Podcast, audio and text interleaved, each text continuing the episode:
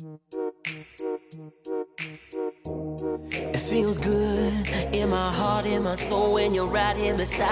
what is up, folks, and welcome to my English studio. This is Martin. 摆脱中式发音，掌握地道美语，尽在马丁柳美语健身房，让陪伴成为一种习惯。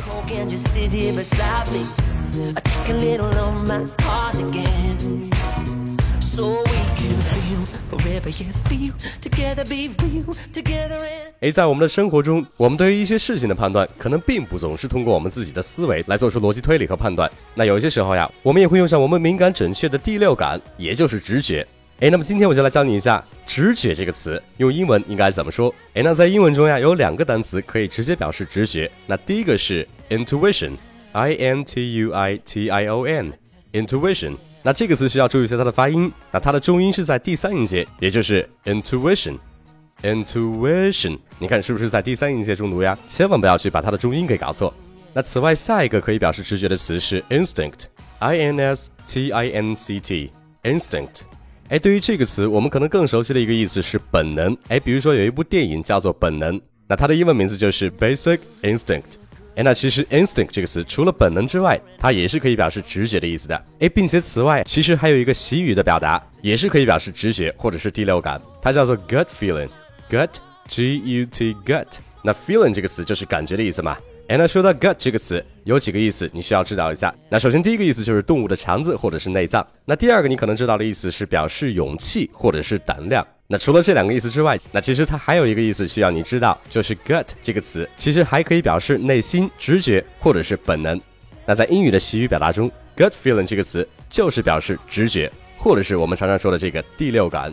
诶，比如说你预感有不好的事情会发生，那你就可以说，I have a gut feeling that something bad is going to happen. I have a gut feeling that something bad is going to happen.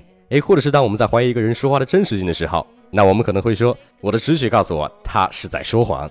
那其实用英文你就可以说，My gut feeling was that he was lying. My gut feeling was that he was lying. 那或者是你朋友做事情总是畏首畏尾、犹豫不决、下不了决定。那如果你想跟他说，你就跟着你的感觉来，坚持下去就可以。那其实你还是可以用 gut feeling 这个词的。那你就可以说，Just follow your gut feeling and then stick with it. Just follow your gut feeling and then stick with it. 所以说，今天 gut feeling 这个词，请你务必要学会。首先，我们在中文中是经常会用直觉或者是第六感这个词的。那在英文中的地道说法，你也要会用出来，并且如果别人跟你说 gut feeling，那你也千万别以为别人是让你摸摸你的肚子，然后告诉他你肠子的感觉，那这个对话就完全变味了呀，对不对？好，那今天就讲到这儿。如果你想学习更多地道口语表达及发音技巧，或者你是个有品有爱有能量会生活的人，那更多信息、有品有趣、有雅量的英语学习内容，都在我的公众号马丁聊。哎，此外，如果你想针对每期播客的语料让我给你一对一纠音，那请你相信我的美语纠音班是最适合你的。跟马丁乐学美语，让你的发音无懈可击，每天一小步，发音提高一大步。Alright, that's pretty much it. Don't forget to tune in next time. Love you guys. Peace.